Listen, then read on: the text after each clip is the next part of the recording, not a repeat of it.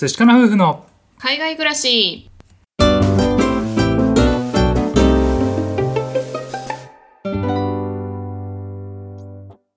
こんにちは。海外に憧れ一般企業に勤めていたカンナと。 TOEIC275点ブラック企業勤務だった淳が夫婦で同時に仕事を辞めて海外移住。オーストラリア9年目の現在は愛犬のココと一緒にグレートバリアリーフのある小さな町で暮らしていますこのチャンネルでは私たち夫婦のこと海外生活のことについて2人で配信しています。はい皆さんいつも聞いてくださってありがとうございます。ありがとうございます。はい今日のお話なんですけれども皆さんはハッピーワイフハッピーライフという言葉を聞いたことはありますでしょうか？はい、この言葉なんですけれども僕がオーストラリアに来てですねえしばらくした頃にえ聞いた言葉です。結構ですね男の人が奥さんのお話をした後にハッピーワイフハッピーライフだよねみたいな感じのことをこう付け加えるような形で使われることが多い言葉です。うん。言葉の通りなんですけれども幸せな奥さんがいれば人生は楽しいよっていうねそういう意味なんですけれどもこれがねすごいねいいなと思って今日はご紹介させていただきました。はい。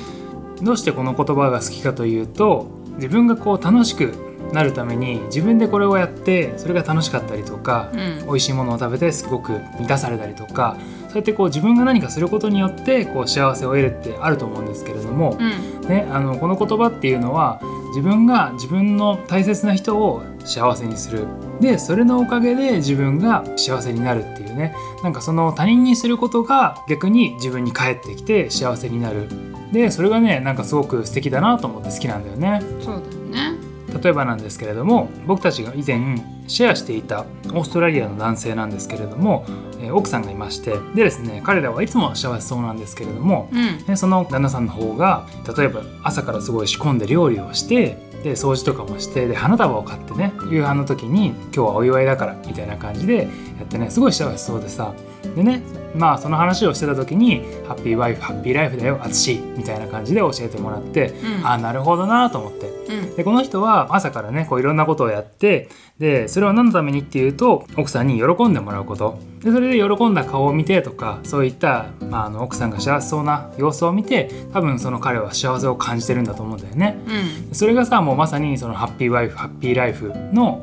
えー意味なんだなと思ってさそれが本当に素敵だなと思ったんだよね。うん僕たちの話をすると本当にちっちゃい話なんですけれどもカンナがねすごい疲れてそうだなって思った時にそういう時にですね僕も仕事帰りに近所のスーパーで妻の好きなチーズケーキを買ってで帰ってくるんですけれどもそうすると、まあ、結構ねしんどそうだった妻が「あ嬉しいチーズケーキだ」って言ってねこうやって喜んで食べてくれるんですよ。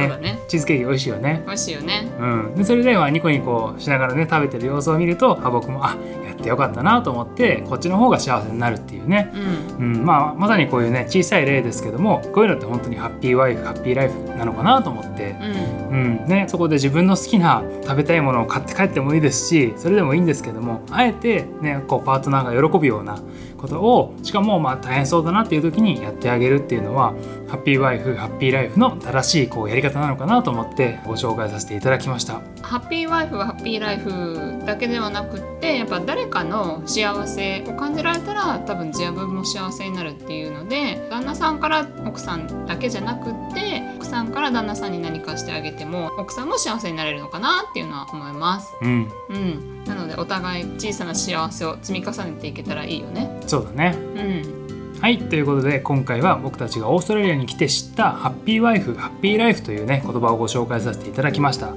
うやってね相手をこう幸せにすることでそれが自分に返ってきて自分の方がハッピーになると。そして自分の人生も豊かになるというようなお話でございました。どなたかの参考になれば幸いです。はい、はい私たち寿司かな夫婦は Twitter、Instagram やっております。よかったらフォローお願いいたします。また質問箱設置しておりますのでご意見ご感想ご質問送っていただけるととっても嬉しいですはい最後まで聞いてくださってありがとうございました。また明日お会いしましょう。明日は晴れかな。寿司かな。バイバイ。イ